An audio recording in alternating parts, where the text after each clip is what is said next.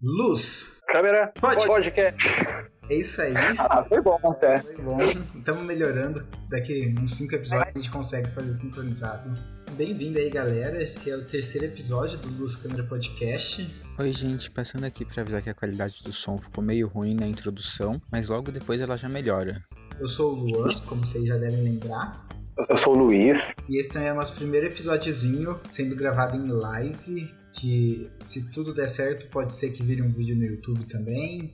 É, se tudo der errado, isso vai ser uma experiência. Nossa primeira live aqui, inclusive, né, que a gente tá tentando fazer. Mas vamos lá. Nesse episódio, a gente vai trazer uma discussão sobre equipamentos, tanto pro pessoal ali que tá mais pro lado do videomaker, quanto pro pessoal que tá mais pro lado cineasta, assim, fazer seus primeiros curtas. Com o videomaker, a gente inclui de tudo, assim, né? Tanto pessoa que faz vídeo freelancer de publicidade, quanto casamento, bastante coisa aí, né? Talvez algumas mudanças para quem esteja mais indo pro lado menos trabalhar com isso e mais criar suas próprias coisas pessoais, mas vamos falar disso depois. E lá pro final também do episódio, a gente vai dar uma listada, assim, com nomes e marcas das câmeras para você comprar para iniciar. Porém, é legal que você escute tudo, que a gente vai trazer uma discussão de por que comprar. Então é legal você escutar tudo, mas de qualquer jeito tem o tempo aí para quem quiser só ouvir a lista. 49 minutos.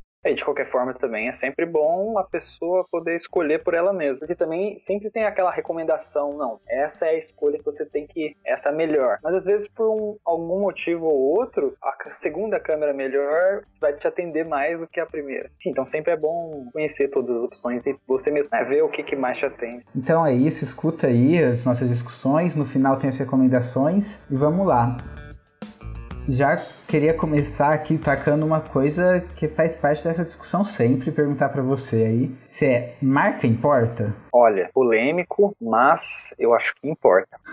Curioso, é, isso aqui mostra bem pro pessoal que realmente a gente, a, o fato de ser uma conversa informal não é só propaganda. Eu tenho a minha opinião aqui, né, mas eu achei que eu ia puxar isso e ele ia ter opinião contrária e aí ia criar discussão, mas agora eu quero saber o porquê dessa opinião ser que importa. Ah, é porque, primeira coisa que eu estou pensando aqui na minha cabeça, intercambiabilidade de equipamentos, né, porque não, não são todas as marcas que trabalham juntas, assim, tipo, questão de equipamento. E no videomaker, como você é um exército de uma pessoa só, você vai ter que usar muitas coisas ao mesmo tempo, provavelmente linkadas. Sim. E não é qualquer coisa que vai funcionar junto. Então, esse talvez seja um motivo. Outros motivos que eu penso em qualidade mesmo, mas não questão de uma ser melhor que a outra, mas é, as marcas oferecem produtos diferentes até, né? Sim, realmente, cada marca tem sua vantagem, né? Isso é até uma coisa para se trazer lá quando a gente estiver falando dos modelos. Mas eu já discordo um pouco. Eu acho que para começar, o pessoal fica muito focado na marca e eu acho que, no geral, cada um com sua vantagem, a qualidade vai ser muito parecido.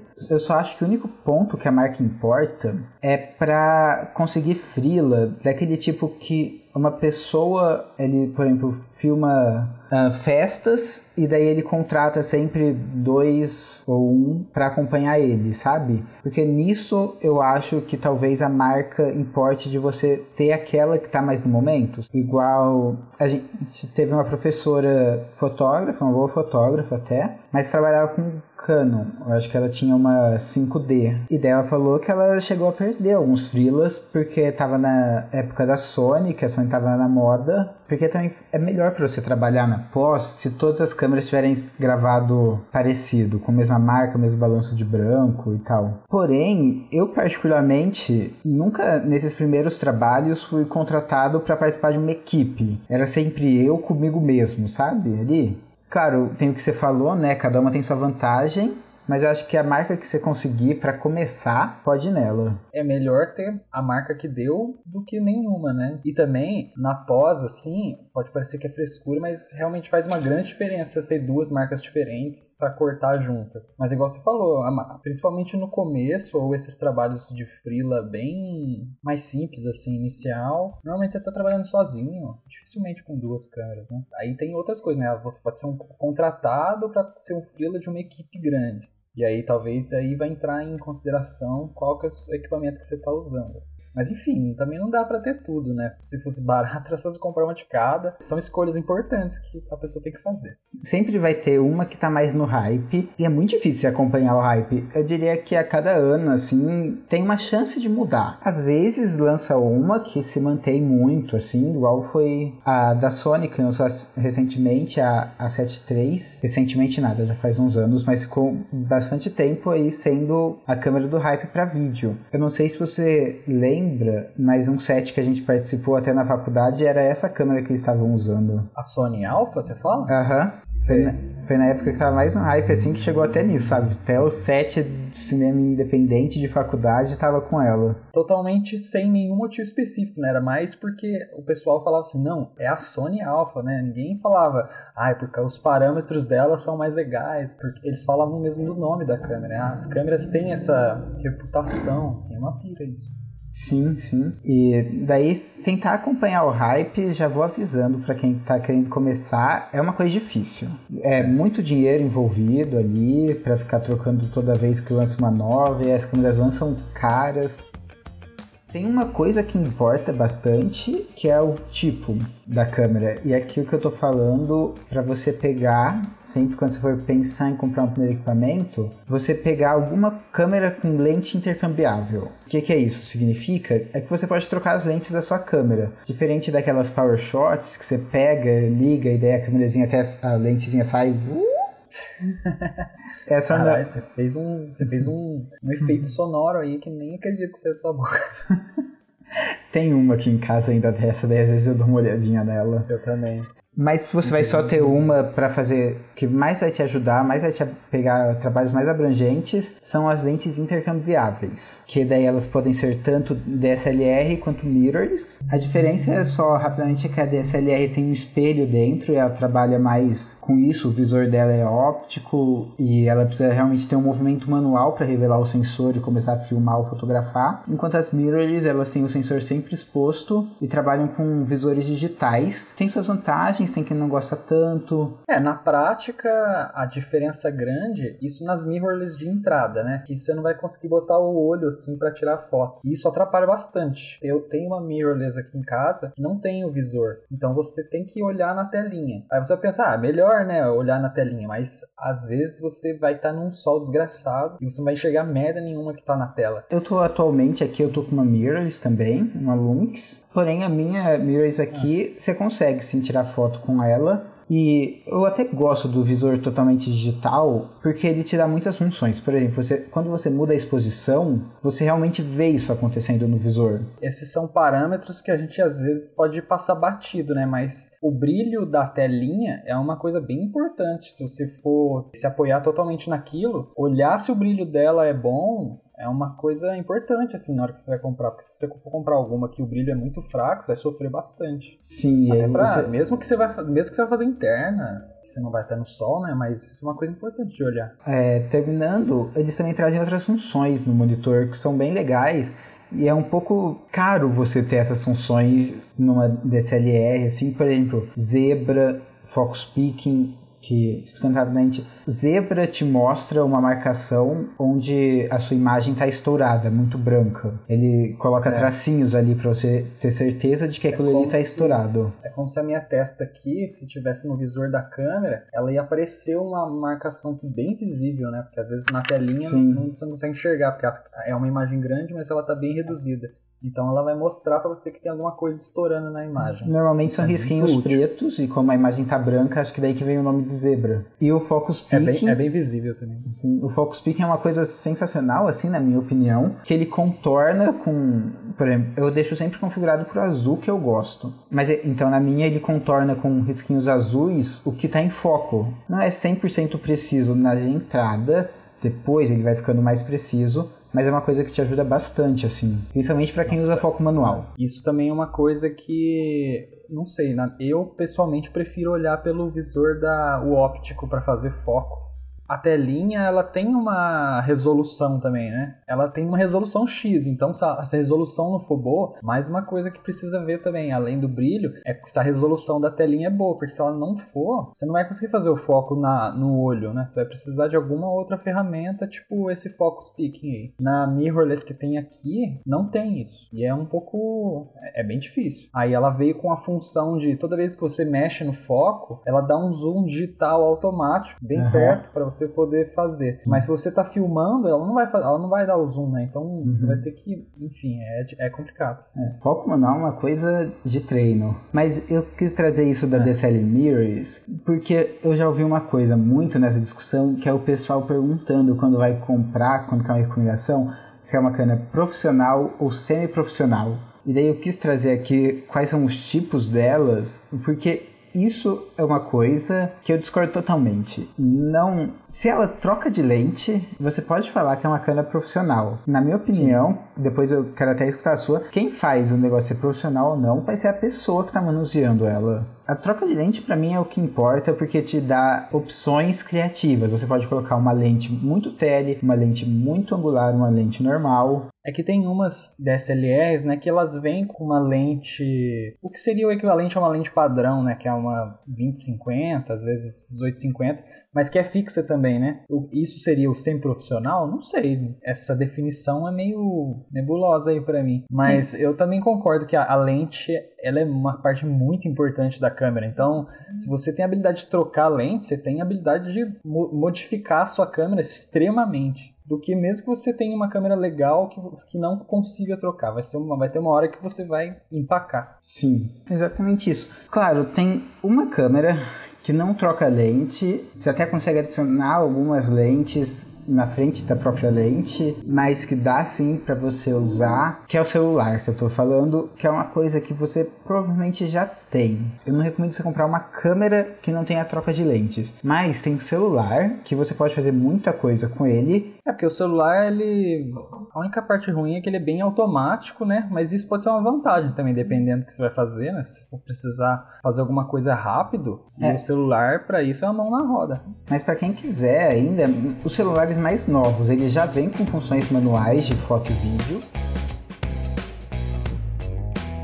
Acho que a gente já pode vir aqui para um outro ponto. Eu acho muito importante também trazer que é quando e qual comprar. Eu, particularmente, nunca recomendo. E se você tiver muito dinheiro, você pode estar, tipo, sei lá, você era um médico cirurgião, aos seus 30 anos, você se formou com 5, aos 10 anos você tinha 20 anos de experiência no mercado, você tem muito dinheiro, e aí você vai mudar de área, e você tem 60 mil sobrando de troco para comprar. Eu não vou recomendar você comprar uma câmera top de linha, porque eu não acho que compense você começar com a melhor eu mesmo, com anos de experiência, quando troquei de câmera para melhor, eu olhei aquilo e ela tinha, tipo, botões que eu nunca tinha visto. Em vez de ter um negocinho de girar, ela tinha três. E eu olhei e falei, eu não sei mexer nisso. Agora imagina para alguém que está começando, a primeira câmera. Vai pegar um negócio com muitos botões, muitas funções, e você nem sabe de que funções você precisa. E tem aquilo que a gente falou no começo, que cada marca tem sua vantagem. Então isso já é um ponto, Sim. assim, quero saber o que você pensa também. É que é uma pira, né? As câmeras, elas... O nível de aprendizado que você precisa saber para poder usar elas também vai escalando, né? Então é a mesma coisa que você falou. Se eu, pegue, se eu tiver uma grana, se eu tiver 60 mil de troco sobrando e comprar uma câmera de cinema, sei lá, da Canon, aquelas que são quadradinhas assim, provavelmente você vai,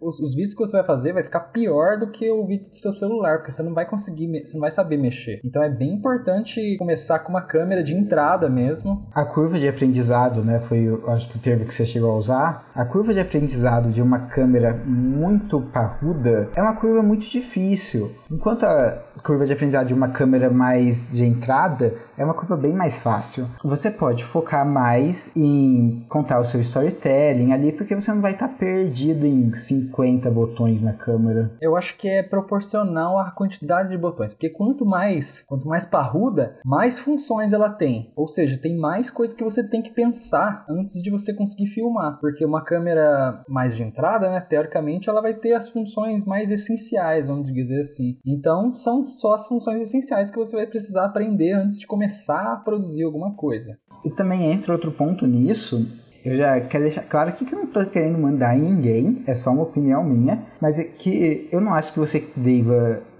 gastar tudo que você tem nisso, muito menos se endividar só para ter uma câmera entre aspas, acima do que é que você pode comprar. Por quê? Não compensa, por tudo que a gente está falando vai falar. Segundo, porque se você está querendo entrar nisso para trabalhar, você quer entrar nisso para ganhar dinheiro. Então não faz sentido você gastar todo o seu dinheiro só comprando equipamento. Você quer entrar nisso como um trabalho e conseguir sempre aumentar a sua renda ou pelo menos manter no fixo que te agrada. É, até porque tudo envolve risco, assim, né? Então, em nenhum tipo de investimento você vai metendo louco assim, em feito assim de cara. Então, você começa com pouco e mesmo quem tá no mercado mesmo, muita gente que é macaco velho assim, não tem um equipamento caríssimo, né? Prefere alugar, porque daí você não tem a você não precisa fazer aquele investimento gigantesco. E aí, quando os trabalhos aparecerem, que forem precisar de uma câmera melhor, a pessoa vai lá e aluga e tal. E aí, a câmera pessoal dela, que é a que ela comprou, é uma mais barata e tal. É, e daí isso, você já puxa um gancho aqui, que é quando fazer upgrade e quando você pode simplesmente alugar uma outra câmera.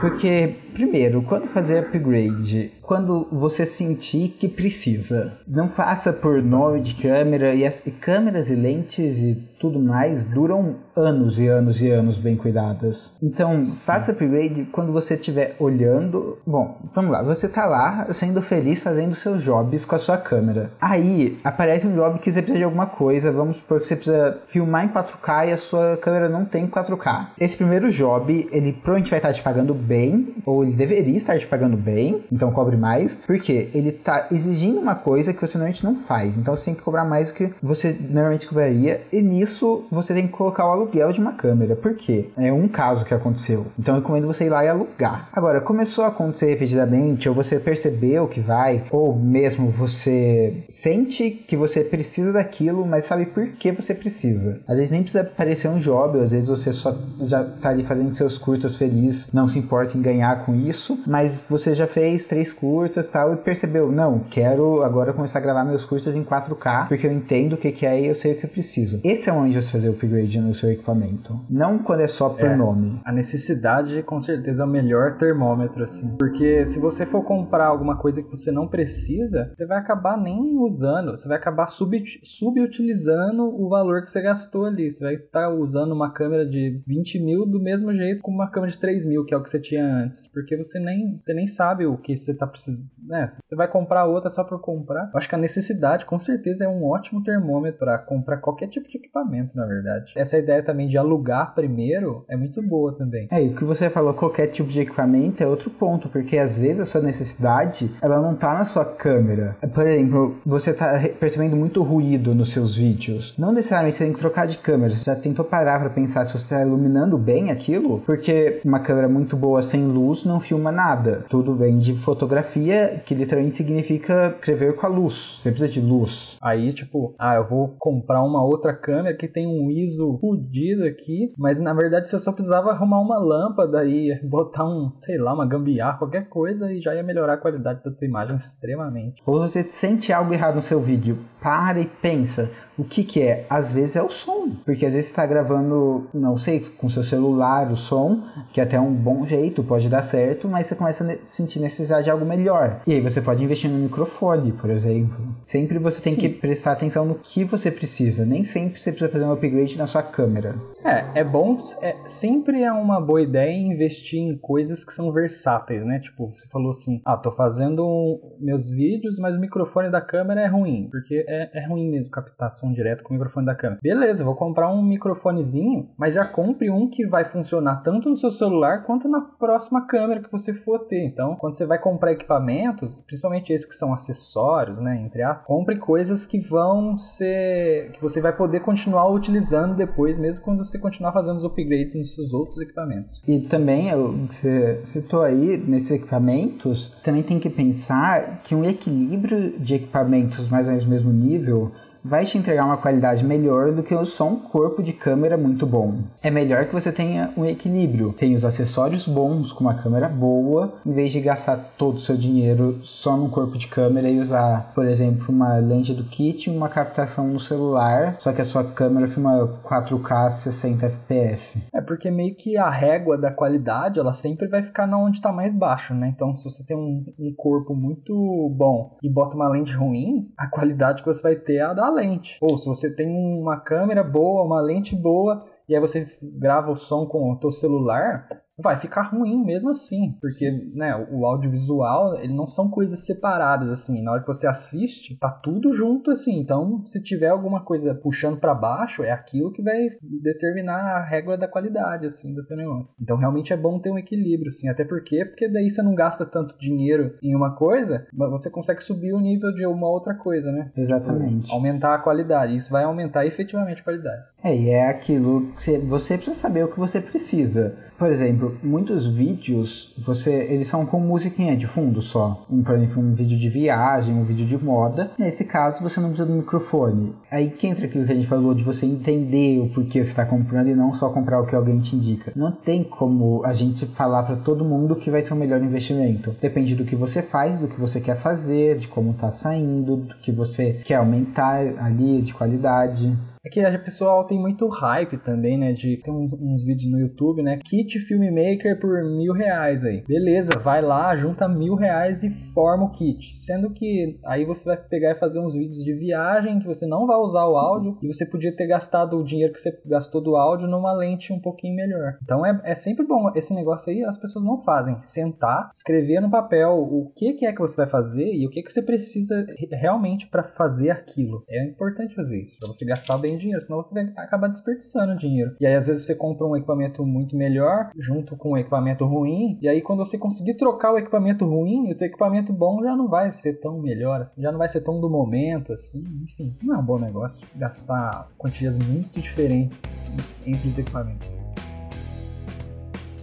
nisso de que a gente não tem como te falar se você precisa investir mais no microfone melhor ou mais uma lente melhor, eu já vou falar que aqui esse é um primeiro momento que eu vou fazer uma listinha de coisas que você precisa pensar em comprar, mas a listinha não está em ordem necessariamente de prioridade. É uma lista de prioridades que eu particularmente acho mediana, assim, sabe? Que atende todo mundo, mas saiba você ser do seu. Quem monta a lista de prioridades Isso. é quem vai comprar mesmo. Mas ó, vamos lá. Luz e microfone, você iluminar e captar o seu áudio bem. Iluminar significa captar sua imagem bem. E captar o áudio bem significa captar o áudio bem. Então, por isso que são duas coisas. Computador para editar. E aí você também precisa ver o que você vai fazer. Você vai trabalhar com motion nos seus vídeos, motion pesado ou VFX. Você vai precisar de um computadorzinho mais parrudo ali para rodar um After da vida ou rodar, rodar um Fusion ali do DaVinci Resolve. Cartões É. SD Ah. e baterias, isso é uma coisa que nunca é demais. Sabe, por mim eu andava assim com 20 de cada, fácil. E cartões bons e baterias boas também, de preferência originais, mas principalmente cartões bons. Pesquisa, assim, eu posso recomendar rapidamente o SanDisk Extreme e o Extreme Pro, mas pesquisa aí e vê o que você precisa. E quanto maior o Cartão não espaço. acaba nunca também, né? Cartão você continua usando, não importa quanto você troca de equipamento. Se você vai precisar de um cartão que não é esses cartão SD, você já nem tá mais ouvindo esse podcast sobre equipamento inicial, porque você já vai estar usando umas coisas muito mais pra frente. Filtro ND é uma coisa que pouca gente tem, pouca gente fala, eu acho muito útil, porque ele te dá uma liberdade criativa muito boa, porque você não precisa ficar travado em setar sua câmera baseado na exposição. Você pode controlar a exposição e usar os controles da câmera de modo mais criativo. Tudo que você for fazer que a estética visual importa bastante, o filtro ND, nossa, ele vai ajudar tanto, porque é, é foda mesmo. Tanto para gravar interna quanto externa, nossa, tudo, se você tiver um filtro ND, vai, você vai ficar feliz. E aí existe o ND variável, que talvez seja assim, para começar e tal, uma boa escolha, porque ele te dá várias opções ali de ND você não precisa ficar comprando vários filtros. É só você ver a lente que você mais vai usar ele, ver o tamanho certinho, aí você encaixa ali um filtro ND variável. É, eu já vi um pessoal que recomendava comprar o, mai o maior diâmetro possível e também comprar junto, são uns anéisinhos assim que chama Step Up, eu acho, que ele encaixa um, se o seu anel for menor, se o anel da lente for menor, você encaixa e depois vai encaixando os outros maiores, ou seja, você só vai precisar de um que vai servir para todas as suas lentes. Eu não sei se isso interfere na qualidade da imagem, porque teoricamente você está acrescentando mais espaço entre a lente e o filtro, mas é uma, seria uma coisa bem pequena. É, assim. talvez não, porque ficaria pessoas. tipo um parasol, né? Então talvez não interfira tanto na qualidade da imagem. É, Mas e também- esse step up é bem fino também. Não é uma coisa muito, tipo, que vai ser um trombolho na frente. Normalmente são anéisinhos bem fininhos. Bom, continuando aqui, um estabilizador, que já tem vários tipos de estabilizadores, e aí isso você vai ter que saber por você o que você faz. Eu até estou colocando aqui junto é, tripés e monopés, porque eles de fato servem para você estabilizar a câmera, mesmo sendo mais parado. Mas aí também temos gruas, gimbals eletrônicos, steadicams. Essa é uma categoria que você não, talvez você não precise escolher entre uma das coisas, né? Você só vai ter que escolher em que ordem que você vai comprar, porque cada coisinha você vai usar para uma situação diferente. Mas aí que tá, compensa no começo você comprar as coisas que são mais versáteis. Tipo, acho que a coisa mais versátil que tem de todas é um monopé, né? Porque ele serve tanto para você filmar fixo, se você for filmar em movimento, ele vai te ajudar um pouco também. Ele é meio que um serve para tudo ali, não é uma especialidade em nada, mas serve para tudo. Mas Sim. eu acho que essas coisas você vai acabar tendo que ter mais de uma porque elas servem para coisas diferentes. É, exatamente. E daí também vai, porque às vezes a pessoa já tá ali mais focada no movimento mesmo, assim, não vai gravar parada e talvez já compense mais a stead. Às vezes você já tá mais dinheiro assim, tem os gimbals mais acessíveis e eles são diferentes, né? Stead e o gimbal te dão movimentos diferentes tal. Mas é isso, você vê o que você consegue, vê o que você quer, aí vai. É, esse eu recomendo você talvez nem comprar assim já direto. Começa com a É. sua câmera e lente e vê que tipo de coisa você quer fazer. É, eu acho que a questão da necessidade aqui também se aplica, né? Se bem que no começo isso vai te acabar te limitando, né? mas assim, eu acho que não tem muito como fugir disso. Você vai ver a sua necessidade, tem várias coisas que estão aparecendo, vários jobs que estão aparecendo em que eu preciso movimentar a câmera e eu estou movimentando e não tá ficando legal. E aí você vai ver o que você precisa. A questão da necessidade é sempre uma, uma boa métrica aí para seguir. Então, repassando aqui só rapidinho a lista para quem quiser dar uma notadinha assim, falar tudo de uma vez, né? Luz e microfones, computador, cartões SD e baterias, filtro ND, estabilizador, seja qual seja, e as famosas lentes. As Você, é, muita gente fala que queria aumentar a qualidade da imagem, só isso, só aumentar a qualidade da imagem. Aí você pergunta o que você está usando, é uma câmera, vamos supor, aqui eu vou falar de marca, né, porque eu vou falar da gente, uma Canon assim, sei lá, uma 90D, uma, uma 5D, uma 1855 e você só quer melhorar a qualidade da sua imagem, lente, lente, qualidade de imagem tem muito a ver com lente. Sim. Você acha que não é tão diferente assim até você começar a usar e até você ter que editar os vídeos no teu computador é muito diferente. E quanto mais você vai treinando o seu olhar, mais você consegue perceber a diferença entre lentes. É, é triste porque uma lente realmente boa é caro. Mais É caro uma que muita câmera. Exata, e também não é uma coisa que dá pra disfarçar, né? Tipo, ah, vou fazer uma gambiarra aqui pra melhorar a qualidade. E tem um detalhezinho que você me lembrou agora, não é bem uma gambiarra, é só um detalhezinho bem conhecido, inclusive. Mas para dar uma melhoradinha na sua lente, a maioria das lentes tem uma nitidez melhor se você subir uns stopzinhos na abertura. Porque, por exemplo, a gente compra muitas lentes, sei lá, 2.8 e quer viver usando em 2.8 sobe para F4 e veja a nitidez da sua lente, provavelmente ficar bem melhor com um simples giro. Mas não é nada super incrível assim. É só um truquezinho bem básico aí. É, não, acho que tem quem tá indo com- comprar as coisas no hype assim não sabe disso. Mas também as lentes, normalmente, essa é uma talvez uma especificação mais obscura, mas se você pesquisar, você consegue achar qual o stop dela oferece mais qualidade, né? É, mas aqui eu queria trazer uma coisa que eu ouço muito pouco, eu até prometi no comentário do Facebook que eu ia falar. Não sei se é um truque, vamos chamar de um truque para você ter lentes boas, nítidas, com aberturas grandes. Eu nunca lembro se fala abertura grande ou pequena, então vou falar f2, f1.8, f1.4 pagando pouco, que são as lentes vintage e as lentes CCTV. Começa falando da CCTV, que eu só pesquisei muito, tô para comprar, mas nunca usei. Elas são lentes de câmera de segurança, de circuito interno elas normalmente são muito baratas. É, realmente, a lente da câmera de segurança, sabe? Elas são muito baratas, coisas de tipo entre 8 a 20 dólares. Elas chegam normalmente ali no F1 ponto alguma coisa, 1.9, 1.7.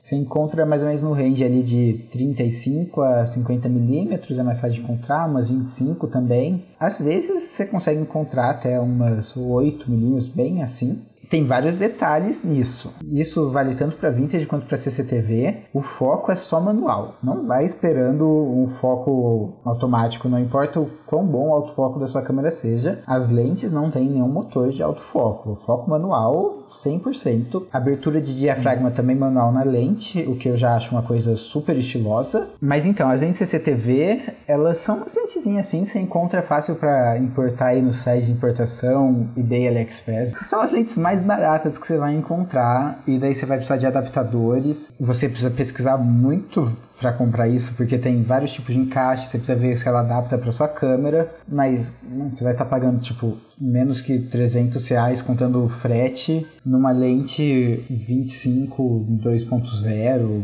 50mm 1.9, sabe, né? Uma coisa que você vai achar nas lentes atuais. E elas, algumas dão uma imagem bem estilizada, mas algumas dão uma imagem bem ok, sabe? É, a pessoa não pode ir esperando que vai entregar a mesma qualidade de uma lente mesmo de, de DSLR, né? Tipo... Não, pior que, sim, pior que as lentes de entrada, tem algumas que entregam uma qualidade até melhor, sim, essas aí. Principalmente as vintage. As... É, não, as vintage. Eu tava Sim. pensando na lente da câmera de segurança. Provavelmente o cult dela não deve ser tão bom, né? Assim, pra tirar os flare e tal. Combina é, combina. Não sei com que combina, não sei porque eu falei isso. O pessoal precisa pesquisar. Tô tacando aí porque isso é uma coisa que em anos eu nunca tinha ouvido falar. Eu ouvi falar recentemente, eu tô pesquisando sobre, mas eu já quero sair tacando aí pro pessoal. Lente CCTV, taca no YouTube, vê como fica o look, estuda sobre são as lentes mais baratas, você vai achar, com certeza. E aí as lentes vintage, que são o meu novo amorzinho da vida, simplesmente são lentes antigas, feitas quando nem tinha as câmeras digitais, só que elas eram feitas em metal, puramente em metal, com vidros muito bons, e daí muitas resistiram até hoje, elas estão boas aí. Então para usar, elas têm o mesmo detalhe, que é o foco totalmente manual, que no, na escola de vídeo, assim, que eu aprendi, é foco manual para vídeo. Sempre foi, eu acostumei assim, aprendi assim. Hoje em dia eu prefiro gravar o vídeo em foco manual, porque o foco automático eu fico me perdendo no foco toda hora.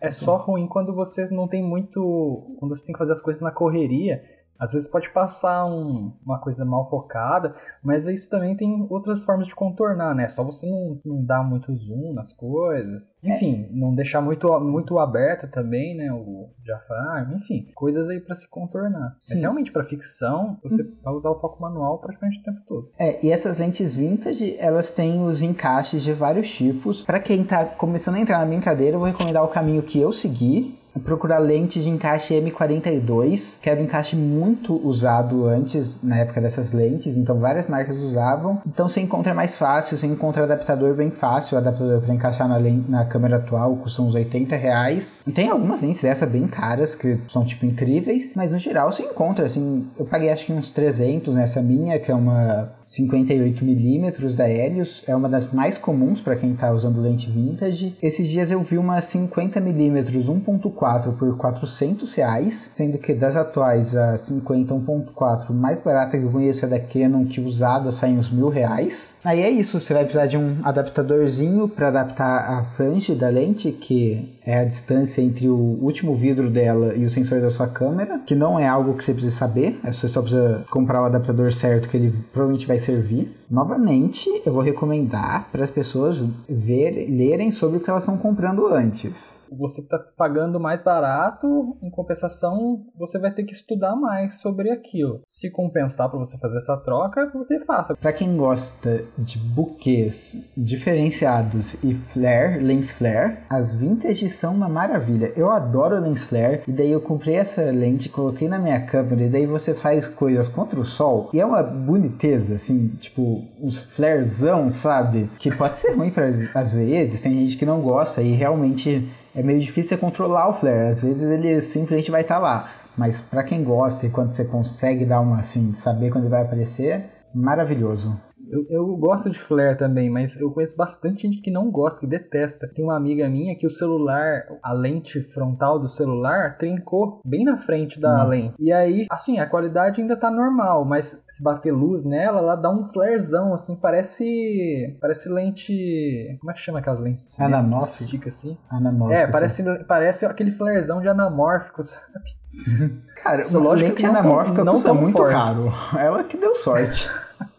Então, mas o problema é que ela não gosta, ela detesta o flare, mas eu acho super bonito. Então, Enfim. é isso. O único problema dessas lentes, assim, não, não vou falar o único. Tem outros probleminhas, por exemplo, elas são mais suscetíveis a fungo, então eu tive que aprender a dar banho de sol nas minhas lentes, é isso. Agora, de vez em quando eu tenho que ficar lá olhando elas no sol, mas o principal mesmo delas, que é a única coisa que particularmente me incomoda um pouco, é que elas não têm o, a estabilização de imagem na lente isso já é uma coisa que agora entrando em outra parte aqui do nosso episódio, que são especificações boas de você olhar quando você está comprando a sua câmera. Porque lembra que a gente falou que cada marca vai ter um ponto forte, um ponto fraco, esses vão ser aqui, nessas especificações. E daí já pegando o gancho aqui para iniciar por algum, falando das lentes que não tem estabilização, as lentes vintage principalmente, o que mais combina com elas são câmeras com estabilização, principalmente câmeras com IBIS, que é Body Image Stabilization. Gastei o inglês todo aqui. Traduzindo, seria estabilização no corpo. Que são Sim. câmeras que o sensor é manualmente estabilizado. O sensor se mexe enquanto você treme. Isso, com a lente vintage, é um combo sensacional, porque você vai estar entregando uma qualidade de imagem muito legal com a estilização da lente vintage, mas também com a estabilização de uma coisa moderna. Tipo, o atual, assim, a estabilização de 2020 com a lente de, sei lá, feita na União Soviética, tá ligado? Um Inception temporal, assim, uma pira, né? Sim, Inception temporal que até contra... pra, pra, mim traz uma coisa sensacional de resultado, sabe? Não, não, que, não que a minha câmera tenha, eu tô, desde que eu troquei para esse kit, todo dia treinando de estabilizar na mão e um Warp Stabilizer no Premiere também. E daí isso já é uma prova de que essas specs são super legais, mas você consegue se virar sem. Também tem câmeras com estabilização digital, além desse Embody Stabilization, Image Stabilization. Aí algumas estabilizações digitais são melhores do que algumas estabilizações no corpo. Porém, às vezes elas são meio dependentes de lentes e tal. Uma, uma questão para você. Uma estabilização digital no corpo seria o equivalente a uma estabilização que você coloca no Premiere?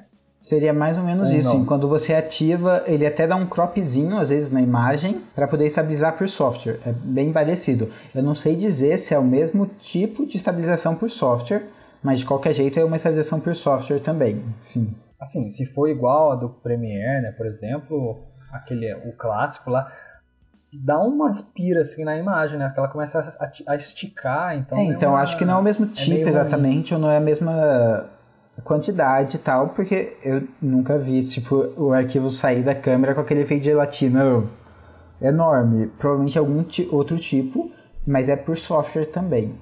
Bom, voltando aqui, depois da estabilização, outra especificação assim legal de olhar é em relação à resolução se a sua câmera filma apenas em Full HD, que é o 1080, né, 1920 por 1080, ou se ela tem o 4K, aí ainda tá pensando que hoje em dia sabe, todo mundo sabe que tem câmeras 6, 8 e 12K, e eu não vou falar disso aqui porque você não precisa de uma câmera 6K para cima para começar. Mas tem um detalhe que muita gente esquece. Não é porque tá escrito 4K que é um 4K bom. Tem uma coisa que acontece com os 4K de entrada que quando você muda para 4K, ele dá um crop na sua imagem, ou seja, ele aproxima mais ele perde alguma coisa. Por exemplo, ele muda o formato do arquivo, ou ele perde o autofoco, muda para um autofoco pior, ou ele ganha aquele efeito gelatinoso quando você passa para o lado. Ou seja, tem câmeras que às vezes não compensa você usar o 4K, porque a qualidade do seu vídeo sai pior, porque ele perde alguns outros pontos. Tem uma relação também que é extremamente comum e também pode passar batido.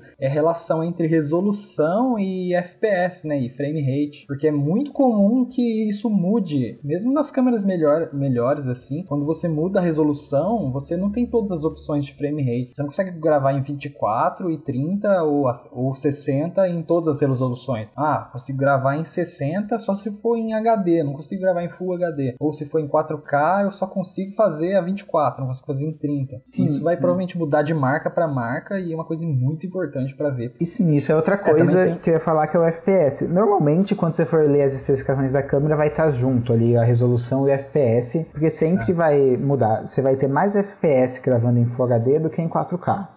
Isso acontece para não fritar o processador da câmera, porque quando sai em 4K ele exige mais. Inclusive a aproximação na imagem, só para quem quiser saber, também é por causa disso. Aproxima a imagem porque em 4K ele usa apenas uma parte do sensor da sua câmera as câmeras também têm um processador, né? E isso também é uma coisa que reflete no preço. É por isso que tem câmeras que estão extremamente mais caras do que outras, apesar das duas serem câmeras. Porque Sim. os processadores delas têm que ser. Se você for colocar uma quantidade absurda de informação passando por ali, né? Uma, uma imagem grande, com muita qualidade, você precisa de um processador muito bom, de um leitor de cartão muito bom. Enfim, é essas coisas que acabam aumentando muito o preço delas. Uh, outra especificação boa para você olhar se você achar que precisa, por exemplo, para quem quer gravar vlogs, eu recomendaria para quem vai fazer cinema, às vezes não é tão preciso, porque até como ele citou, as câmeras de cinema mesmo nem tem, mas é o autofoco contínuo. Foco no contínuo para vídeo. Porque autofoco, praticamente todas as entradas vão ter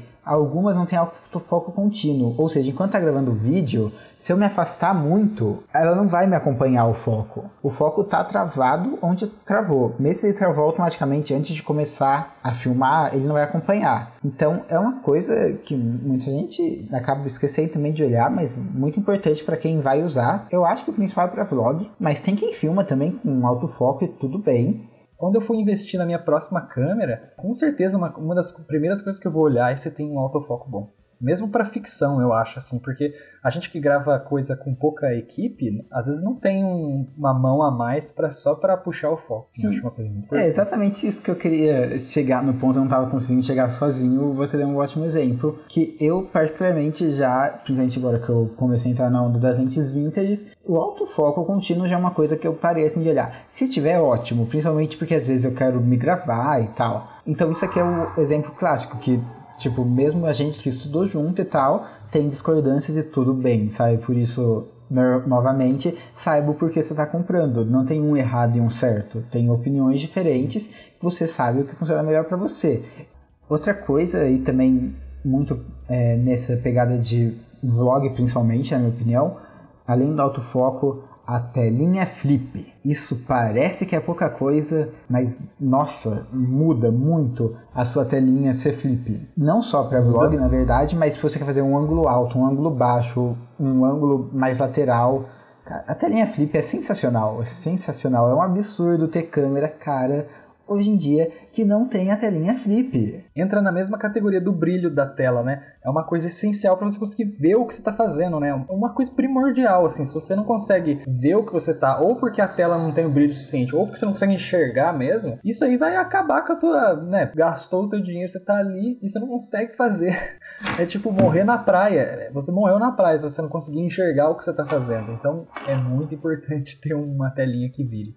Bom, outra Nossa, coisa, seria incrível. principalmente para quem não vai fazer tudo controlado, que seria tipo publicidade, cinema, estúdio, dependendo do que for, é, olha o ISO da sua câmera, até onde ela consegue ir bem. Porque assim, até onde ela consegue ir sempre são números absurdos. Sempre é um número muito grande. Agora, até onde ela consegue ir bem, é uma coisa legal de olhar. Você não precisa, talvez, que ela vá até tipo 12.560 sem nenhum ruído. Mas, se você vai fazer tudo controlado, se ela chegar pelo menos a tipo mil e tanto sem nenhum ruído, já é uma coisa boa, porque às vezes vai estar tá mais escuro o lugar. Pra quem filma muito cinema ou publicidade assim, normalmente você vai ter muitas luzes envolvidas, então você vai tacar no ISO 100, 200, mas Isso é para quem É, faz pra quem tá- controlado. Pra quem tá filmando na guerrilha também é importante ter um ISO maior, né? Sim. Isso é uma coisa também que eu demorei pra. Eu demorei pra descobrir, porque também eu não, eu, eu não, eu não sou fotógrafo, então não che... eu não tenho equipamento em que eu uso bastante. Mas quando eu comecei a precisar usar, eu descobri, descobri, né, como se fosse uma, uma coisa escondida. Mas eu acho que não é uma informação que os leigos têm. Que normalmente as câmeras, elas, apesar de elas terem uma faixa de ISO grande, elas têm ISO nativo, né, que é o ISO onde ela Uhum. fica melhor de ruído. E nem sempre é o 100, inclusive o 100 que eu digo é o menor, né? Eles falam, ah, quanto mais você aumenta o ISO, mais ruído fica. E isso normalmente está certo, exceto que as câmeras têm um ISO nativo. E várias câmeras, o ISO nativo é 800, que estaria mais ou menos no, no meio, assim. As câmeras mais caras, elas têm às vezes dois ISOs nativos, tipo 800 e 3200. Isso é uma coisa incrível, assim. Se você tiver dinheiro a mais disposto por causa disso, é um bom investimento. Outro ponto aqui, esse a grande maioria vai ter, inclusive, nem sei se recomendo comprar uma que não tenha, mas caso você já tenha uma que não tenha, tem seus contornos. Mas é sempre bom você olhar se ela tem entrada para microfone externo, porque desde a câmera de 400 reais até a câmera de 25 mil reais, nenhuma grava áudio bem com os microfones do corpo.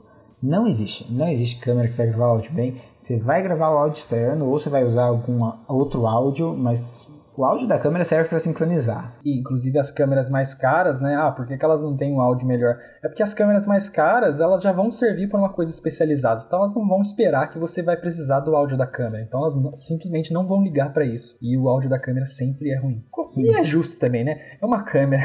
As câmeras mais baratas at- podem ser até mais versáteis nesse sentido. Aquelas que são handicanzinhas, sabe? Ah, É o que você falou, a câmera é muito cara, ela já espera que você vá. Cara, tem uns microfones bons aí na casa de 700 reais. Se você está pagando alguns milhares de reais numa câmera, sabe? O que que é 700 reais a mais para você ter um microfone? E também existem tipos de microfone, né? Tipo lapela, direcional. Então não tem por que a câmera ter um. Às vezes você vai usar outro tipo. Ia ser inútil, ia encarecer. Enfim, só para terminar aqui as specs, agora a gente entra um pouco nos arquivos que ela faz uma função legal de você olhar, porque tem como você chegar perto disso, mas você não chega nisso se ela não vier com isso, é se ela filma em log, que é um tipo de arquivo que vai te proporcionar uma correção de cor bem melhor depois, desde que você saiba fazer uma correção de cor. seriam os perfis de imagem, né? As que não tem, normalmente tem uns perfis de imagem que meio que imitam, né? Aí eu acho que varia de câmera para câmera qual que imita melhor, qual que imita pior. Sim, Mas sim, imitação sempre, sempre imitação. Mas assim, também não quer dizer que minha câmera tem log, beleza, vou ativar, vou lá filmar em log, vai ficar maravilhoso. Corrigir cor de log não é coisa de iniciante, é difícil e você tem que estudar. Então é a mesma coisa da câmera. Você tem uma funcionalidade a mais e proporcionalmente vai ter que um estudo a mais ali para você poder usar aquilo. Senão, só vai ficar muito ruim mesmo. Se você não sabe o que você está fazendo, só filma no perfil da câmera normal mesmo em MP4. Senão você vai ter uma dor de cabeça desgraçada e todo mundo vai ficar cinza. É, eu acho Ou que as marcas nem adicionam log em câmeras muito de entrada pro pessoal não sair ativando de cara e achar que tá muito ruim e, tipo, não recomendar a marca. Outras coisas para olhar no arquivo também, como ele grava, que aí no caso seria se ele grava em RAW. Agora uma coisa que já compensa mais se olhar seria ali a taxa de bits. E daí eu acho que vo- você vai poder falar disso melhor que eu. Se é tipo, se ela faz 422, 444, 444, no caso eu acho que é RAW. Mas se ela faz tipo 420, É basicamente a quantidade de informação que ela vai captar. Assim, colocando de uma forma bem simplificada, são, ela tem vários canais de informação, né? Tem o que captura a- o claro o escuro, aí tem os outros que capturam cor. E aí meio que ela vai dar uma prioridade para o que, que ela vai captar. Ou, ou ela vai captar bastante pouca cor, e aí vai captar bastante claro escuro, enfim.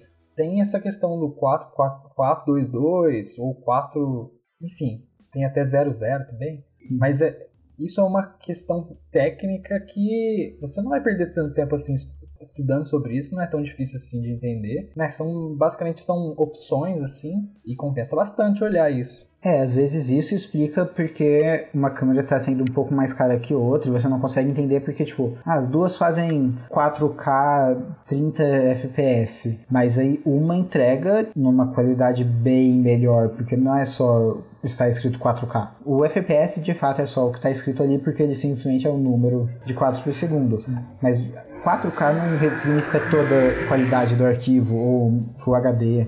Isso é uma coisa que eu acho que compensa, pouca gente olha, principalmente nas primeiras câmeras. Mas é isso, rapidinho você aprende, né? Assim, e... É, eu acho que não, né, não é nenhuma questão de você, tipo, aprender e, tipo, saber de cabeça, assim. Provavelmente depois que você olhar algumas vezes, você vai saber de cabeça. Mas é uma questão de consulta mesmo. Você pega ali, provavelmente com uma listinha ali, é uma coisa bem básica de, de aprender. A não ser que você queira realmente ir fundo naquilo.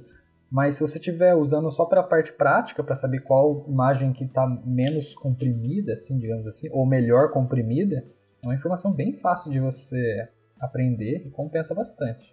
Pois é. Basicamente eu... é, a compre... é a compressão, né? O nome disso para a pessoa pesquisar assim seria compressão de imagem, né? eu acho que assim, de specs principais para você olhar seria isso. E aí, não sei se você quer acrescentar alguma coisa aqui e tal, ou posso passar aqui para a parte que eu sei que deve ter algumas pessoas interessadas, que seria de realmente recomendar os modelos. É, acho que, quem sabe no final a gente pensa numas umas dicas, assim, uns truques. Mas por enquanto pode, vamos tocar o barco aí, depois a gente pensa. Agora eu não estou pensando mais em nada. Beleza, então eu queria começar aqui lembrando que eu, a minha opinião particularmente é que marca não importa tanto e tal, que você não vai precisar de marcas para frilas logo no começo, mas eu vou começar por uma marca específica que é a Canon, porque eu acho que elas são muito boas para iniciante, elas têm uma curva de aprendizado bem legal, divertida e fácil, e elas são, elas tendem a ser boas para foto e vídeo. Para quem ainda não se decidiu muito para que lado vai, sabe, quer fazer os dois ou também quer fazer os dois de fato para sempre, elas são boas para fotos e vídeos. Talvez elas não sejam as melhores para vídeo, mas elas têm essa grande vantagem. E também você acha equipamento para Canon muito fácil, muito mais barato. Muita gente tem, então se você está num ciclo ali, seja numa faculdade, seja que você conhece pessoas da área, Muita gente vai ter lentes para te emprestar, para você testar outros equipamentos. Tem muita lente Canon, você vai achar desde uma 10-18 até uma 70-200. Chutou a árvore e caiu um monte. E também bateria, carregador de bateria, essas coisas que às vezes quebram ou que, ah, eu preciso de uma a mais, me empresta aí. A chance de alguém ter uma, uma Canon é bem, mais, é bem maior do que de outras. É, modelos eu recomendaria, assim, tipo, começando, vou fazendo uma crescente. Cara, você tá com pouco dinheiro ali e tal para investir ou não quer investir muito, tem a T3i e a T5i. Grandes câmeras maravilhosas, assim. Eu adoro a T3i principalmente. E só focar em ser a linha com I. Porque tem também a T3, a T5, a T6, a T7. Compensa mais, na minha opinião, você ir tipo para uma T3i do que para uma T6. Por algumas questões. Por exemplo, o processador, principalmente da linha I, que tem que ser mais atualizado. A partir da T3i, toda a linha TI tem a telinha flip. Porém, falando sobre preço e não de preço especificamente, acima da T5i seria a T6i, a T7i. Com o valor que você vai pagar, eu já não recomendo, porque você compra uma SL2 com o mesmo valor, talvez até um pouco mais barato, que é uma câmera muito igual, só que mais atual, lançada há uns dois anos atrás, acho, três. Ou seja, o processador dela principalmente tem uma vantagem, que o processador ajuda muito também em filmagens de baixa luz. Sim, é, é sempre bom ter equipamento atualizado, né? E aí se você conseguir pagar ainda o mesmo que você pagaria numa outra... A T7i é uma câmera também maravilhosa, assim. Se você achar Sim, um bom não. negócio dela, ótimo, ela praticamente é uma SL2. SL2 T7i, muito parecida, sabe? É, só que se pelo mesmo preço eu iria na SL2. Inclusive tem umas estrelinhas aqui no nome dela, porque com certeza top 3 câmeras de entrada hoje em dia SL2. Ela substituiu a, essas da linha Rebel, Rebel E, assim, não é? Sim, sim. O que a T3i e a T5i tem ainda de vantagem seria o preço delas, que é um pouco mais abaixo. É, e a S2 está muito difícil de achar, porque está sendo tipo assim, muito requisitada. E daí, as, inclusive por isso ela está até no mesmo preço, às vezes mais cara do que as sucessoras dela, que são a SL3, claramente, né, 2 para 3, e a M50, que é a versão SL3 Mirrorless. É, isso, tipo, é mesmas configurações, mesmas specs e tal. Porém, o que elas têm sobre a SL2 é o 4K a 30 FPS, se não me engano. Só a 30, não faz 24. Porém, é naquilo que a gente falou, o 4K delas perde um dos grandes pontos que a SL2 e a SL3 tem, e a 1050 também, só que filmando em Full HD, que é o foco automático contínuo incrível, incrível assim, que é o sistema Dual Pixel da Canon. É muito, muito bom. Tipo, é muito rápido, pra, principalmente para focar em cara de pessoas. Muito incrível. Se eu não me engano, elas inclusive têm um modo de focar no olho da pessoa, fica acompanhando o olho. E esse sistema Dual Pixel, ele acompanha, é isso. Tipo, você se mexe e ele acompanha. Uma da Canon que seria agora um pouquinho mais acima, assim. Mas se você tiver oportunidade aí, compensa, é uma 90D, que já é outra linha, boa para foto, faz 1080, 120 fps, mas continua sendo na câmera com todas aquelas vantagens, uma linha de aprendizado boa, fácil e de equipamentos acessíveis. Se hoje em dia eu estivesse começando e estivesse querendo focar em foto e vídeo, pudesse escolher uma câmera de entrada dessas todas, eu iria para 90D. 120 fps a 1080 não é algo tão fácil de encontrar. É bem difícil É, e é. você vai querer usar mais do que você imagina. Sim, Porque câmera lenta é muito legal é. de fazer. Dá pra fazer câmera lenta também, filmando a 60 fps, mas a câmera lenta do 120 é bem legal. Ainda mais aqui que a gente está acostumado a usar o 24 fps e não o 30, você ainda consegue reduzir um pouco mais a velocidade.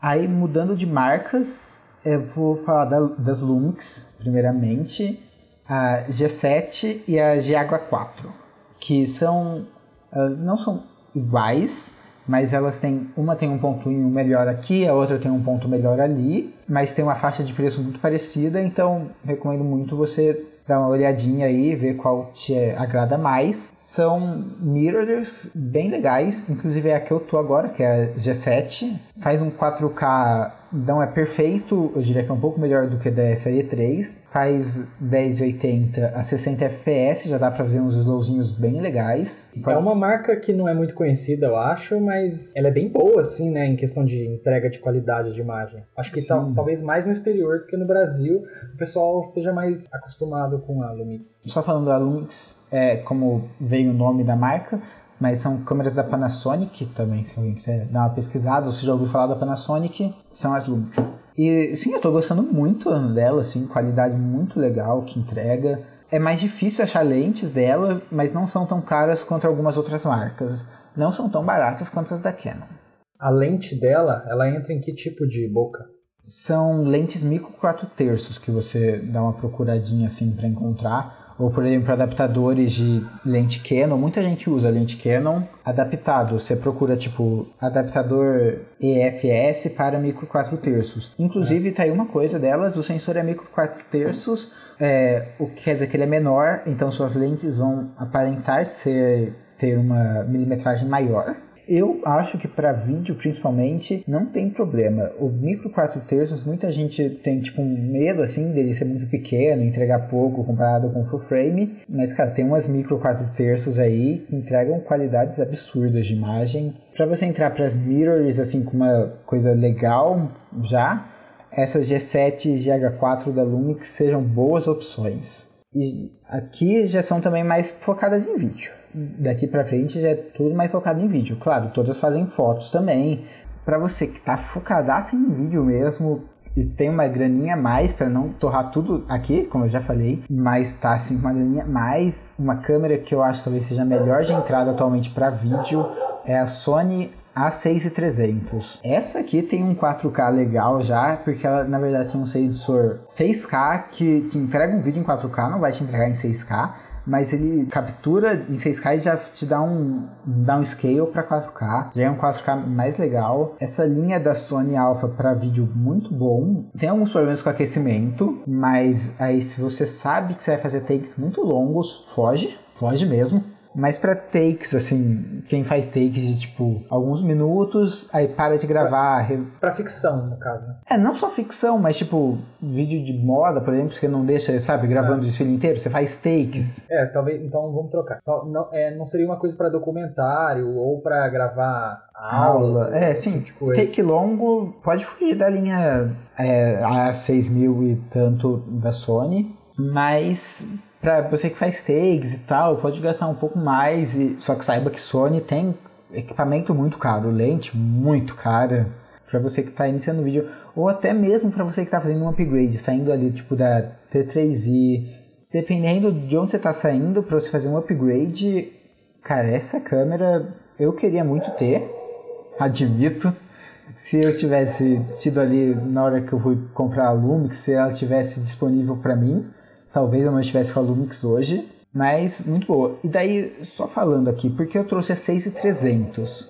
Porque eu acho que é o melhor custo-benefício. Porque tem a 6500, daí vem a 6400, que ela tem um visorzinho flip, é um flip diferente, mas tipo, você consegue se ver com a câmera de frente para você. Se for num preço ok, eu até pegaria acima de uma 6,300. Mas sempre o melhor custo-benefício acaba caindo na 6,300. Termina a linha na 6,600, que já tem tipo estabilizador de imagem em bar e tal, o IBIS que a gente falou. Porém, talvez com o valor da 6,600 você consiga alguma outra coisa, mas também muito boa. Só que eu trouxe é que tem melhor custo-benefício porque a gente está falando de iniciar ou de um primeiro upgrade. É, bota na balança, né? Às vezes o preço que você vai pagar mais nessas outras que são maiores, você compra um, até um gimbal de Sim. entrada, mas Uhum. compra. Com E certeza. é uma câmera, é uma câmera pequena, então ela vai caber bem nos, nos gimbals, enfim.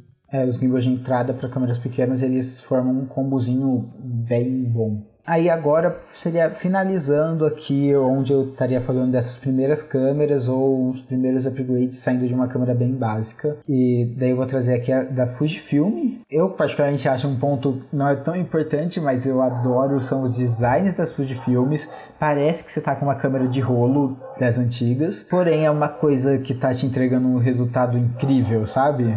Ah, sempre tem a. A estética também é importante. Sim.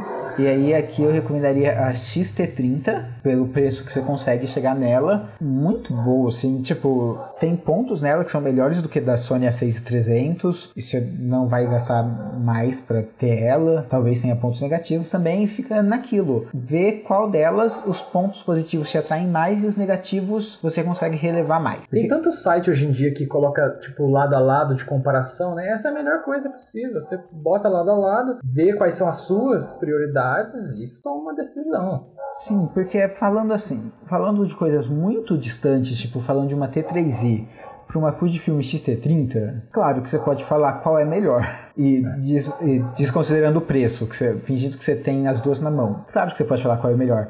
Agora, entre uma A6300 ou uma XT30, ou entre uma G7, uma XT30, uma SL2 e uma T5i, que são mais perto, não tem, tem a melhor para você. E na prática, qualquer comparação vai ter a melhor para você, porque entra a questão do preço que você pode pagar. Eu acho que o maior privilégio possível seria se você tivesse a oportunidade de testar as câmeras na sua mão antes de comprar. Se você conseguir fazer isso, chuchu, beleza. Mas não é uma coisa tão fácil de fazer, não. Se você tem um conhecido que tem, ou enfim. Um conhecido dono de locadora de equipamento, né? Só se for para testar todas. Não, às vezes você tem dois conhecidos, cada um tem uma diferente. assim. ah, sim. Bom, é isso. Mas eu também quis trazer aqui, porque eu sei que tem gente que quer saber. Essas câmeras que eu vou falar agora é- é- são daquilo lá que eu não recomendo ser a sua primeira. Porque elas têm muitos botões, muitas funcionalidades e pode, tipo, te afastar do que realmente importa ou até mesmo te deixar para baixo, assim, usar elas logo de cara. de anti-hype, não faça as coisas do hype. É, eu tô falando porque eu sei que tem gente que quer saber. Começando aqui pela câmera que eu falei mais cedo, que era da Sony, que tava no hype, que foi a que a gente chegou a usar em 7. Sony A7 III. O A significa alfa. Aí Sony Alpha 7 III fica muito feio, então é Sony A7 III. Que ela já é uma full frame muito, muito legal. O problema de aquecimento dela é menor do que da 6500, eu diria. Obviamente eu não testei todas essas câmeras, né? Como é óbvio, eu não tenho uma locadora e nem conheço alguém que tenha. Se eu conhecesse, eu ficaria lá muito tempo testando tudo. Mas é uma câmerazinha bem legal, assim, não é uma câmerazinha, é uma câmera zona, full frame e tal, bonitona, cara. Ela é pequena, né? Ela é pequena comparado com umas DCDR Zona, sim, mas ela já não é tão pequenininha quanto uma mirrorzinha, sabe? Já são umas mirrors pouco maiores, até por causa do tamanho do sensor. Quando eu, eu lembro de ter chegado no set de filmagem, que, que ela era a câmera principal, e aí eu tive que procurar por alguns segundos, assim, aonde estava a câmera, daí eu percebi que ela estava junto já com... Tava atrás da lente, atrás da, da, da daquela caixa que tem a, aquelas abas, assim, esqueci o nome. Sim. Enfim, mas ela é pequena em comparação aos outros equipamentos, é engraçado. É, assim, é um- uma câmerazinha. Você começa a montar aqueles setupzinhos assim pra fazer cinema, né? Ela, Ela é só um miolinho ali. Seria bem comparado com ela, mas que eu preferiria. Tem a Lumix GH5, que da GH4, que eu falei lá no começo dessa listinha de outras marcas, que era parecida com a G7, pra GH5, cara, um salto. E eu acho que até algumas semanas atrás que rolou uns anúncios, essa câmera, assim, principalmente pra quem tá fazendo guerrilha e gun and shot, né? Cara, que câmera, sabe? Faz até Você tá falando- 180 FPS. Inclusive, um dos melhores canais no YouTube que tem sobre equipamentos compara essa câmera aí com a outra famigerada lá, que provavelmente você vai falar, que eu vou deixar aí no ar, no suspense. Mas ele preferia a qualidade de imagem dessa câmera em cima da outra. Aham. Aquela, a outra, você sabe qual que é que eu tô falando. Eu acho que eu imagino uma que a gente também usou em set de filmagem. Sim, É, vou chegar mesmo. nela logo Enfim, logo. quando a gente chegar nela, eu puxo de volta o top. É, ela já é a próxima. Ele testou as duas comparando a imagem e essa aí entregou uma imagem melhor. E eu não vejo ninguém dando hype na- nas, nas coisas da Panasonic. É, tá Isso começando, assim. É, Tem um canal no Brasil grande aí, né? Casal Rec. Os caras usavam duas GH5 e eles estão, tipo, aumentando muito, assim, a- o alcance no Brasil, sabe? E eu gostei que eles trouxeram isso da GH5 pra cá. Tem outros, claro, que usam também no Brasil, mas realmente fala pouco. Mas que câmera, assim, sabe? Eu queria muito. Pra mim, eu só não digo que ela é melhor porque rolou uns lançamentos aí. Inclusive, tá rolando uns boatos de GH6 que eu tô ansiosíssimo pra ver o que, que vai vir. Eu vou falar aqui, citar a Blackmagic Pocket Cinema Câmera 4K. Esse nome gigante É. que você encontra por BPCC 4K. Blackmagic Pocket Cinema Camera 4K. Eu gosto muito. Ela é a tal da câmera que tem dois ISOs nativos, porém é muito específica, porque ela é para ambiente controlado. É uma câmera de cinema em miniatura, mas para ambiente controlado. Ela não tem autofoco contínuo. Ela, você pode tipo clicar na tela e ela vai focar no lugar e fim. Ela não acompanha. Ela não tem tela flip. Mas por quê? Porque você compra ela para você comprar um monte de coisa extra, você compra ela para usar monitor externo, você compra ela para usar bateria externa, você compra ela Não- para montar. não se engane pelo formato dela, né? Isso não é nem de perto uma DSLR. O formato eu acho que engana. É, não, ela é, ela é muito específica, mas para coisas específicas eu adoro ela, que são gravações em estúdio, tipo, se você quer gravar por algum motivo, você quer que a sua videoaula tenha uma qualidade excelente, ou está gravando um programa de TV, ou está fazendo um filme de cinema, ou você vai fazer uma live stream, que também é um ponto ótimo dela, porque ela é feita para filmagens mais longas também. Então ela não vai ter tantos problemas de tipo aquecer, desligar. Normalmente você vai usar ela ligada com SSD externo, coisa de tipo 500 GB, porque ela grava vídeos em RAW. Então você precisa É, de muitos a gigas. quantidade de arquivo que vai sair desse negócio aí, haja cartão. E eu nem ia citar aqui, mais pra falar com você, né? Voltando ao assunto da GH6, que deve sair aí, os boatos que eu tava pesquisando um tempo atrás. Eu acho que vai ser sim uns saltos. Porque, primeiro, a GH5 já foi um grande salto. Ela, por exemplo, os 180 FPS você não encontra nessas outras, na Sony A7 III e tal. 180 FPS é muito FPS. É muita coisa, dá pra. Porra, Sim. E só é, que. Uma coisa pra publicidade, assim, eu acho, né? Ah, de... por exemplo, pra vídeo de esporte, ótimo, tá ligado? 180 FPS, imagina. Só que esse ano, não sei se chegou a acompanhar, a Canon e a Sony já fizeram um anúncio das câmeras novas. A Canon fez antes e provavelmente isso forçou as outras marcas a lançarem logo. Porque meio que tava rolando um papo assim, né, quarentena tal, ah, não vai ter os lançamentos.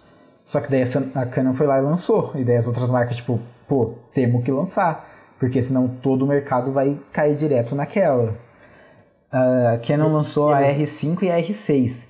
Cara, a R5 principalmente, que salto, 4K 120 FPS, faz 8K, faz tipo, eu acho que ela tira umas, sei lá quantas, alguma coisa entre 15 e 20 fotos por segundo no modo de disparo rápido, sabe?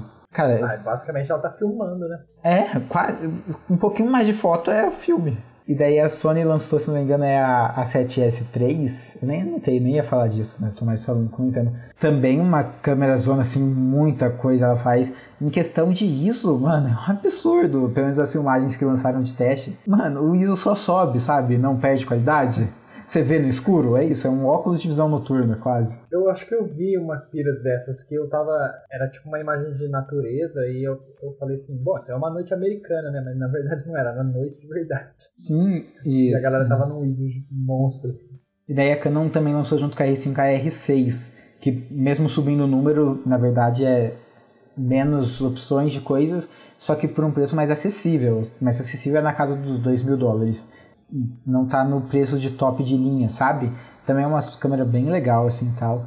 E daí, eu, por isso que eu acho que a GH6 vai vir pesado, sabe? Assim, tô bem ansioso pra ver o que vai vir. Porque a GH5 pra mim era a câmera que eu compraria. Aí que tá, esse tipo de câmera que eu acho que. Eu não sei o que, que as pessoas consideram como semi-profissional. Porque entre as câmeras abaixo dessa, dessa linha, como é que você vai diferenciar né, o que, que é profissional, o que, que é semi-profissional? Agora, quando você. Beleza, uma câmera de cinema seria uma câmera profissional, aí sim essas aí eu colocaria no sentido de são semi-profissionais. É, mas aí você vê o que o pessoal tá entregando usando essas e não tem como chamar aquilo lá de semi-profissional, né, mano? O pessoal entrega umas coisas muito, muito legais, seja em vídeo publicitário, seja em vídeo institucional, seja em ficção. Exatamente. É tudo uma questão de demanda, né? Tipo, pra isso aí que você tá falando, essas câmeras aí já entregam tudo, sabe? Você não vai precisar de uma, uma ARRI. É isso que a gente tentou falar aqui tudo, mesmo falando, e daí quando começa a chegar nesse eh, ponto de equipamentos vão ser lançados, tá, eu me empolgo um pouco, mas voltando para a conclusão do episódio, seria isso, né? Tipo, você tem que ver ali o que você vai gastar, o porquê você vai gastar aquilo, se você tá tentando é, viver disso, o quanto é o ideal você gastar nisso. E novamente, aqui eu não tô querendo mandar na vida financeira de ninguém, e muito menos eu tô querendo indicar qual é a melhor. Porque é esse o ponto, não tem, tem a melhor para você por vários motivos. E é melhor pra você, pode mudar amanhã ou depois. Tudo isso é uma coisa que você tem que pensar. Tipo, não compre coisas que você vai usar a curto prazo. Tenta pensar um pouquinho mais pra frente. Enfim, mas sempre também na- botando a régua da necessidade ali. Não compre coisas acima da sua necessidade, porque você vai gastar dinheiro à toa. O equilíbrio é muito importante, o equilíbrio de ter luz, microfone, um computador, cartões, baterias, filtro, estabilizador. Não adianta focar só no corpo da lente. Qualidade de imagem, por exemplo, é algo que vem no corpo da câmera, desculpa. Qualidade de imagem é algo que vem muito da lente também. Muitas coisinhas diferentes também nos specs das câmeras, que não necessariamente são melhores ou piores, né? Vai depender também do que, que você está fazendo. Tem uma coisa, a melhor câmera que você vai ter para começar para fazer seu primeiro vídeo é a câmera que você tem na mão. Seu celular pode ter uma T6 que eu falei aqui que eu nem ia querer recomendar ela, mas cara, você tem uma T6, vai ser a melhor câmera para você começar. É isso. Porque não é só a qualidade da imagem, a qualidade da imagem importa até um ponto de ela não atrapalhar quem está assistindo. Se você está começando, né, e provavelmente está aprendendo, o ideal seria que você aprendesse a fazer com a coisa mais simples possível. Aprende a fazer com aquilo, vai dando seus passos, né? Mas no final é isso, escolhe aí, baseado no que você quiser também. Se você só veio ouvir também os nomes dos modelos, a gente tentou discutir um pouco sobre cada, mas escolhe aí o que você gostou mais. E daí eu acho que com essa conclusão aqui a gente já vai encerrando também, né, esse episódio. Sim. Ah. Nossa, um episódio longuíssimo. Sim, a gravação aqui ficou bem longa, né? Vamos ver aí na edição. Mas é isso, obrigado também para quem ouviu até aqui. A gente tentou fazer esses primeiros episódios bem complementares, né? Recomendando primeiros livros aí para você ter uma boa base e agora os equipamentos. Com isso, já pode brilhar também, sabe? Vai, voa. E é isso, principalmente faz, faz coisa aí com o que você tem, com o que você já sabe. Exatamente. Se você está começando, né, lendo aqueles livros, começa com o que você tem. Quando você for fazer o seu upgrade, você escuta esse episódio aqui de novo, dá uma pesquisada a mais. A gente também vai fazer uns episódios mais específicos, né? Porque esse foi bem abrangente, a gente passou batido por várias coisas, né? Pelos specs das câmeras, pelas lentes. Tudo isso valeria um episódio sozinho que a gente ficaria mais duas horas falando aqui. Sim, pois é. Então é isso. Se inscreve aí para continuar acompanhando, né? Tem aquele e-mailzinho de contato ali para dúvidas e sugestões. A gente teve uns problemas técnicos aqui na live, mas estamos tentando arrumar tudo isso para fazer as gravações. Idealmente as gravações sempre perto do lançamento aí, gravações em live para quem quiser acompanhar. Na live a gente, a gente vai falar assim um pouco de algumas coisas que talvez sejam cortadas do episódio. Mas é isso, galera. Se inscreve, obrigado para quem ouviu até aqui. É nóis. Valeu, gente. Até a próxima. Continue acompanhando.